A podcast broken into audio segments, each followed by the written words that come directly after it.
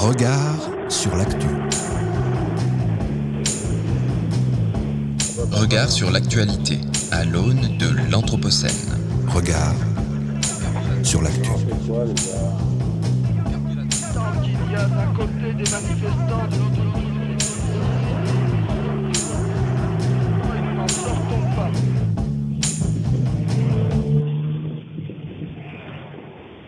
Et on se retrouve avec mes camarades de regard sur l'actualité, Emma Novelle et François de Gasperi.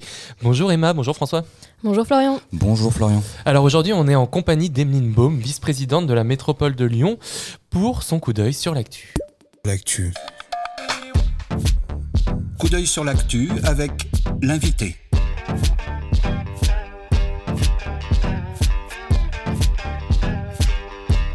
Coup d'œil sur l'actu Avec l'invité. l'invité des regards. Et nous recevons donc aujourd'hui Emeline Baum, première vice-présidente à la métropole de Lyon chargée de l'économie, de l'emploi, du commerce, du numérique et de la commande publique, avec qui nous reviendrons sur les grandes orientations des politiques publiques insufflées par les écologistes au pouvoir. Bonjour Emeline Baum. Bonjour. Alors vous êtes également élue é- locale écologiste depuis 2008, d'abord en charge des espaces verts et de l'économie sociale et solidaire dans le premier arrondissement de Lyon, puis élue métropolitaine déléguée à l'économie circulaire et la prévention des déchets. Vous avez notamment porté la démarche territoriale Territoire zéro déchet, zéro gaspillage. Et pour commencer, nous aimerions revenir avec vous sur les grandes directions pardon, de la feuille de route des élus écologistes pour cette mandature. Alors, quels sont les grands axes structurants qui guident les investissements métropolitains en direction d'un modèle économique plus soutenable? Alors pour le territoire de la métropole de Lyon, donc 5, communes à peu près, euh, un peu plus d'un million quatre cent mille habitants. Le souhait de la métropole, pour faire simple, c'est euh, de maintenir un cadre de vie euh, acceptable pour toutes et tous. Donc ce que ça veut dire, c'est concrètement euh, transformer les mobilités avec un gros plan d'investissement qui, est plutôt porté côté Citral, euh, pour citer des, des exemples pratico-pratiques, les sujets des nouveaux trams hein, qui vont vers Vaux, euh, Saint-Fond, mais qui vont aussi traverser Villeurbanne. Euh, sur le sujet mobilité, le sujet de l'adaptation des cœurs de ville, cœurs de village aux mobilités dites actives, donc piétons, vélo. Donc ça, c'est le sujet des voies lyonnaises, entre autres, qui a un gros volume financier. Deuxième sujet, c'est bien de se déplacer, mais c'est bien aussi de se déplacer pour aller quelque part. Le quelque part, ça peut être éventuellement pour travailler. Donc se dire qu'on souhaite quand même qu'il y ait de l'économie de proximité dans tous les cœurs de quartier, tous les cœurs de village. Donc ça, c'est ce que je porte en propre.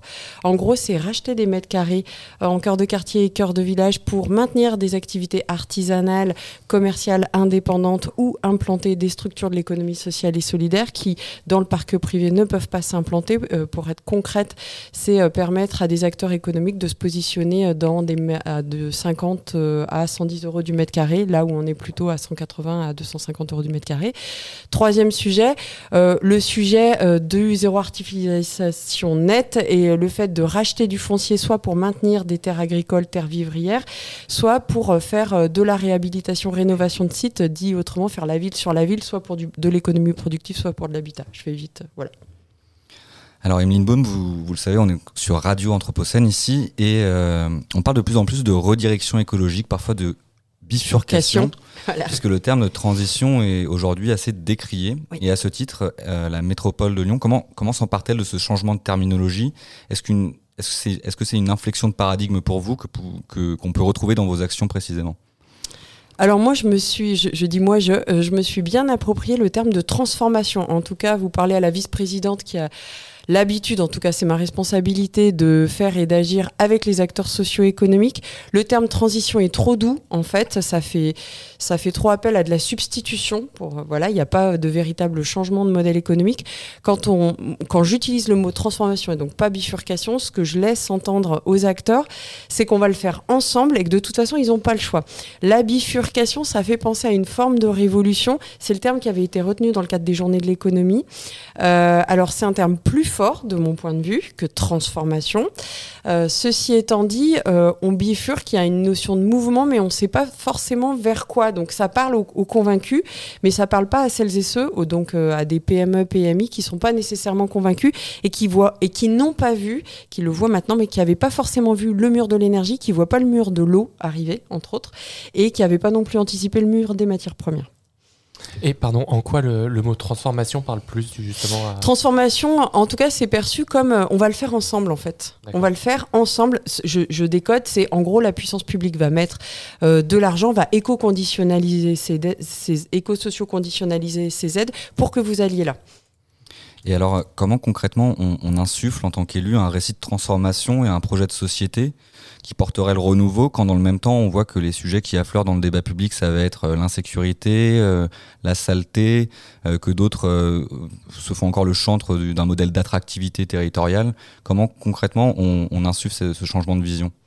Alors puis je rajoute dans votre état des lieux, alors même qu'il y a de, très fortes disparités socio-économiques qui, qui, qui, qui croissent. Je ne sais pas si on peut dire des disparités croître, mais bon bref, euh, c'est surtout ça. En fait, le sujet c'est de se dire, est-ce qu'on ne serait pas en train d'être dans une société à deux vitesses où il y a celles et ceux qui participent, je vais donner des exemples hein, sur l'économie, qui participent à la Convention des entreprises pour le climat territorial qui va être lancée la semaine prochaine. Et, et- et on a des PME, PMI, TPE avec des hommes et des femmes et des équipes convaincues et qui pivotent vraiment. Et de l'autre côté, on a euh, l'expérimentation France Travail. hein, je vous donne, après je vais vite sur le récit, l'expérimentation France Travail pour accompagner des hommes et des femmes qui perçoivent le revenu de solidarité active et euh, pour lesquels on veut un accompagnement plus, plus, plus pour qu'ils puissent à moyen ou long terme retourner dans, retourner dans l'emploi, euh, quel que soit l'emploi, j'ai envie de dire. Voilà.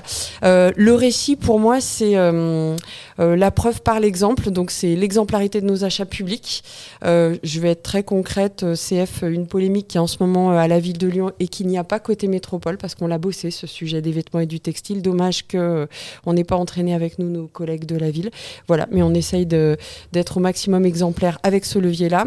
Deuxième sujet, le sujet euh, de euh, oui, ici et maintenant, on assume et on assure euh, les activités productives et on les accompagne vers leur transformation. Et donc, sujet d'actualité, les perfluorer, se dire voilà, nous, on n'a pas envie que. Enfin, on ne dit pas aux gros industriels partez.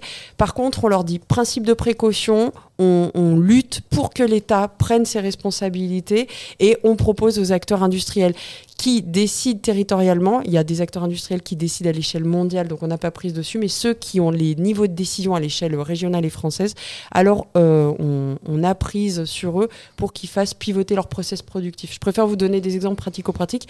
Troisième sujet dans le récit, le récit de l'eau, qui est très très bien porté par ma collègue Anne Gros-Perrin, en commençant par le retour en régie publique pour faire passer ce message du commun. Euh, mais ce message du commun, il s'adresse euh, autant aux consommateurs euh, derrière son robinet que, et d'abord et avant tout, vers les acteurs productifs, donc les industriels, mais aussi les agriculteurs, de dire voilà, là on a une forte, on a du risque en fait sur l'eau, on a du conflit d'usage, on n'en parle pas autant qu'en Palestine, mais on a du conflit d'usage, il va aller croissant, comment on organise ça? Heureusement qu'on est en régie publique et on s'est donné un moyen. Le récit, il est comme ça, c'est quel outil on mobilise pour faire commun et pour ensuite gérer ensemble les crises. Ce que je regrette à titre personnel et c'est personnel, c'est que bah voilà, on, les écologistes sont en situation de responsabilité depuis juillet 2020 et on est en situation de gestion de crise.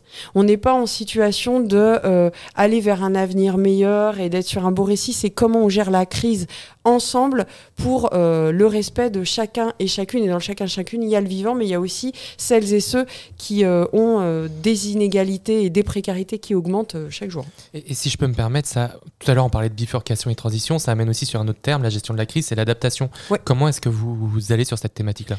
Alors, sur le sujet de l'adaptation, il y a un gros sujet qui est porté par mon collègue Pierre Athanase, qui est euh, d'accepter de rendre vivable notre milieu urbain très bitumé, donc euh, la végétalisation. Voilà. Donc là, il y a un gros, gros accent sur euh, les achats publics, enfin sur la transformation des espaces publics pour accueillir, et dans nos copros, pardon, beaucoup, beaucoup, beaucoup d'arbres et euh, les bons arbres au bon moment. Voilà. Ceci étant dit, il y a aussi euh, l'accompagnement euh, porté plutôt soit par Renaud Père, soit par Béatrice Vessier, de la transformation des bâtis aussi. Euh, alors là, pour le coup, c'est très tarte à la crème, hein, parce que ça fait des années qu'on en parle, mais au moins on le porte, le sujet de la rénovation, euh, pour le confort autant d'hiver que d'été, et de rendre vivable euh, bah, notre, notre territoire urbain tout le temps, partant du principe que la majorité des gens, c'est un lieu commun, mais c'est très peu dit, ne partent pas l'été et qu'on a des périodes chaudes de plus en plus longues. Donc de toute façon, il faut faire ensemble, et partant du principe aussi qu'on a un vieillissement de la population qui est encore plus sensible que vous et moi euh, à ces températures élevées.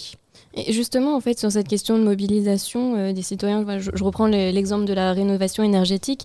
En fait, entre incitation et contrainte, comment est-ce qu'on fait pour mo- mobiliser l'ensemble des acteurs, que ce soit les acteurs privés ou même les acteurs économiques, justement, à, engager euh, ces démarches de, rénovation, de, transformation? Alors, deux exemples sur le mode incitation-contrainte. Incitation, eh ben, il y a le dispositif Éco-Rénov de la métropole qui s'ajoute, hein, c'est de la subvention euh, vers euh, les habitantes et habitants qui s'ajoute à un dispositif d'État avec un bonus si vous faites euh, votre rénovation en bio euh, ou géosourcé. Voilà.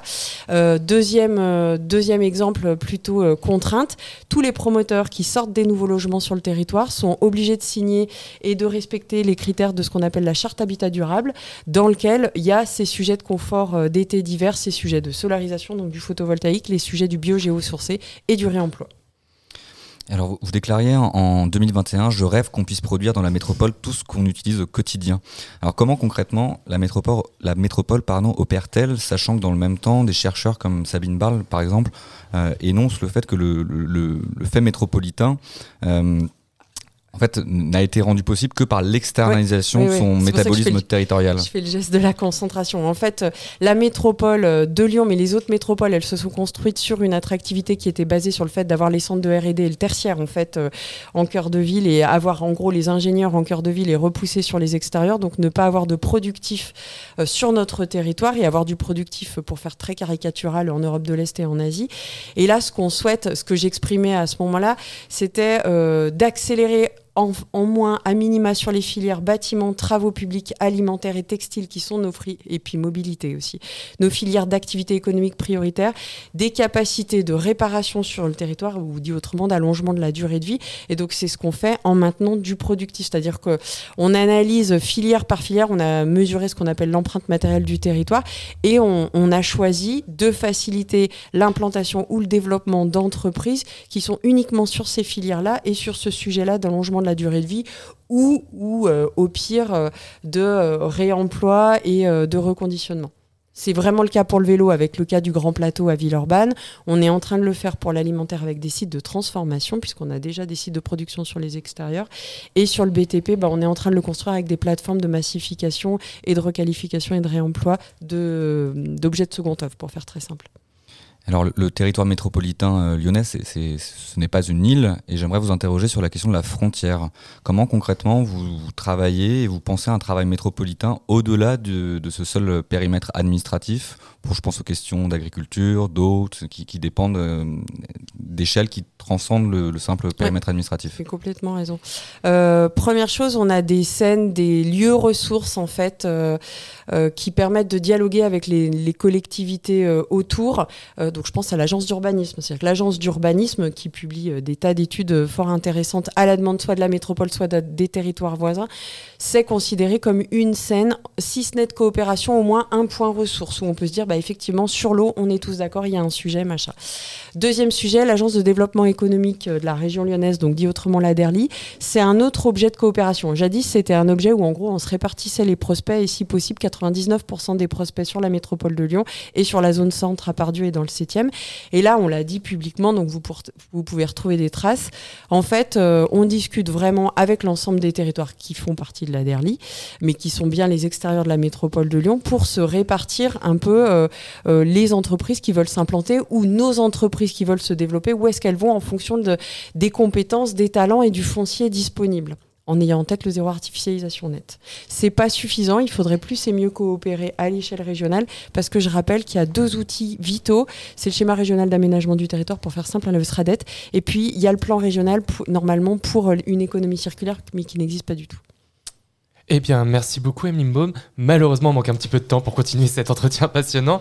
Je rappelle que vous êtes euh, première vice-présidente de la métropole de Lyon. À très bientôt sur Radio Anthropocène. Merci beaucoup.